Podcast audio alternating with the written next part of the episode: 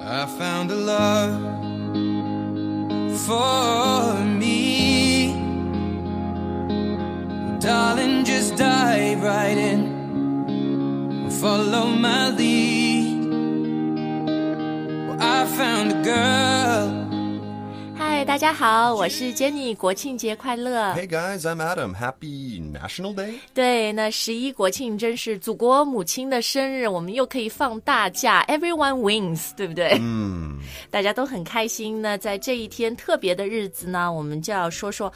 祖国母亲啊，然后我们的国旗、国歌，呃，英语到底怎么说？然后希望用这期节目帮我们的 Motherland 庆祝生日。哦，好，那大家可以到我们的微信公众号“开言英语”，你不仅可以看到、听到我们这一期的节目，还有长假的时候嘛，如果你空闲下来有些时间，也可以回头去刷刷我们以前的节目，补补英语啊。好，那就先开始说这个国庆节。Adam 已经说了，这个英语叫做 National Day. National Day，so every country has its own National Day。 Yeah, but most countries don't call it National Day. 嗯，What do you mean？ Well, in Canada, we call it Canada Day. 啊、 In 对， America, they call it Independence Day. 或者他们直接说呃 Fourth of July。 Right. 七月四日，这个我觉得和中国倒挺像的。呃，因为除了说国庆节，我们中文也经常说十一嘛。 Oh, okay. 那英语里面怎么正确的表达这个日期呢？ I guess 十一 the 1st of October. October first。 October 1st. 嗯 yeah.，然后写出来有的时候就是 October，然后一个一，对吧？嗯。But you would never say October one。 October 1, right? 好，那国庆嘛是庆祝中华人民共和国的成立。 Oh, geez. Okay, so People's Republic, the founding of the People's Republic of China. 嗯，对，那我们对于中华人民共和国的英语，大家应该很熟悉了，这个缩写就是 PRC，、 Mm, Okay, so the founding of the PRC. 对，People's Republic of China。你前面说的那个 founding 这个词，呃，它不是那个找 find，嗯，find 的过去时是 found， Right. 对吧？但这个动词本身就是 to found，to Right. It's like to start. start， Like Mark Zuckerberg founded Facebook. or 呃，毛泽东 founded the People's Republic of China，对吧？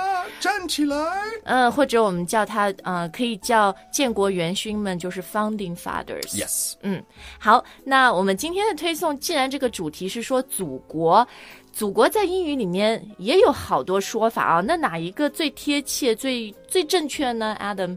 Well, one way to say it is the motherland. 啊，所以英语里面也有相同的比喻，是吧？We use the same metaphor，就是 use mother to describe our country。 Right, but you could also use the father. Like the Germans love to use the father.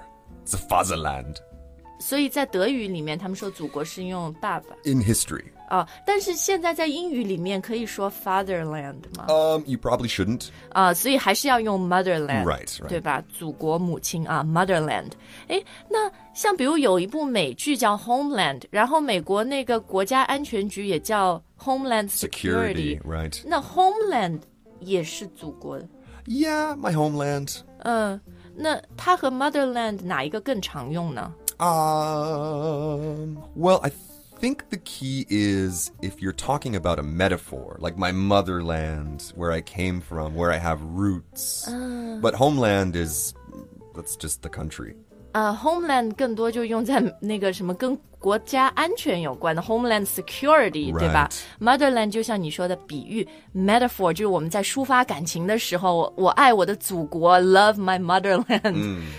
但我觉得英语好像更多的就是说 love my country，好像也不太 不不一定一直要用 motherland 这样的比喻。 Yeah. 嗯，哎，那有没有 mother country 的说法？ I think we should just stick to motherland. OK, got it. 用 motherland 比较好啊。讲到 mother，我又想起来了，你的母语 Oh, my mother tongue. mother tongue，然后呃 first language, native Native language language, 都 yeah, 可 first 以是吧？ language 你的母语啊， Mother language though, I, I would avoid mother 对， language. 不要用 mother language，还是 mother tongue 比较好。嗯，有我们前面也说到 home 嘛，呃，home 的时候不太说 home，哎，有的时候也可以用 home country 啊。 Mm. China is my home country. 然后有些人就说，哎，我后来移民到哪里了？It's my my second home。 Right. 对吧？第二个家，哎呀，其实说到 home 十一，嗯、很多朋友都会回家啊，回老家去看父母，嗯、看亲人朋友。 Okay, so they're going back to their hometown. hometown 啊，就是你的家乡，你的老家，对吧？嗯，hometown 一般，呃、i s it referring to the place where you were born？ Um, it could, right? Like, I mean, my hometown, I- I've maybe been there once. 啊、就是你出生的地方。 Right. 但我曾经有一个我我的英语老师告诉我，他说你的 hometown usually refers to like where you grew up, Right. where you spent most. uh, of your time as a child, Right. 因为有可能你出生的那个地方，你真的就出生了，然后你很小 baby 几个月的时候就到了另外一个地方 Right, and right, you right. grew up there, and that became your home. becomes your home， Right. 对吧？好，其实每年十一，我个人最喜欢的一个一个事情，Do you know what it is? Is Adam? it food? It's always food. Oh no！其实我最喜欢的就是在上海的高架路沿线一路的开车。 Oh. Because they always have the national flags, and many, many national flags. It's, Yeah. a- it's like a never-ending sea Oh, of flags. of flags，、对吧？就是在上海高架两边都是会呃，就是飘着五星红旗，然后通常十一的天气也很好嘛，like perfect blue sky，、so you have your red flags and the blue sky，就是让我感觉特别特别爱国，特别自豪啊。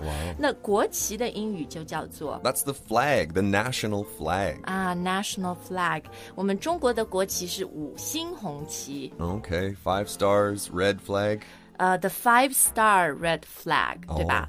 这里呢，可能你会问我们说，为什么这个 star 后面没有一个 s 呢？嗯，因为我们这里是把它变成了一个像形容词， It's an adjective, right? 对，就 five 后面有一小横，然后 star，对吧？ So, what do the stars mean? 呃，诶，我们听众可以在留言里面给 Adam 科普一 下，这五星到底是什么？我们小时候 we have to learn to draw the five stars perfectly,、where 哦 to place them。对，那个方位要画对啊。 最后我们再来说说呢，当然我们还有中国的国歌，呃，国歌这里大家要注意，不叫 Country national song. country song 是完全 country road Country roads. 就美国乡村歌曲对吧？它不叫 country song，也 不叫 national song。 Mm, it's the anthem. The national anthem. Right. 嗯，So anthem 是怎么拼 Uh, A N T H E M.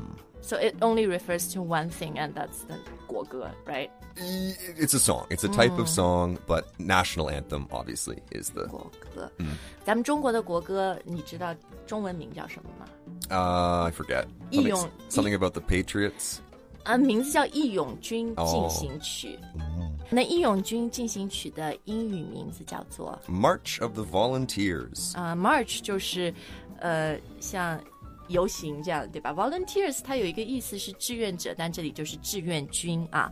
好，那十一当然大家都感觉很爱国啊，爱国当然你可以很直白的说 I love my country, I love my motherland，但是还有一个更好的形容词 Yeah, you could say patriotic. patriotic 就是非常爱国的，对吧？So I'm feeling very patriotic on this day,、first of October，或者一个很爱国的人，爱国者。 I'm a patriot. a patriot 啊。好，那今天十一国庆，祝大家国庆节快乐，然后有一个非常愉快的国庆假期。那就像我说的，这个节日里，呃，不管你出去旅游，or going back to your hometown to visit your loved ones，呃，有点时间呢，或者你在路上的时候，都希望开言英语能够陪伴你，让你一边放松，一边也能学到实用的英语。当然，我们也有开言十一，我们准备了一个大礼包给大家，因为这次还有中秋 Mid Autumn Festival 双节同庆，所以如果你升级我们的会员的话呢，我们会有亚马逊的代金券送给你，你可以买英语书，也可以买月饼。那大家可以到我们的公众号来了解一下。OK，Happy、National Day，and we'll see you next time，再见。 Bye guys. Had an angel in purple.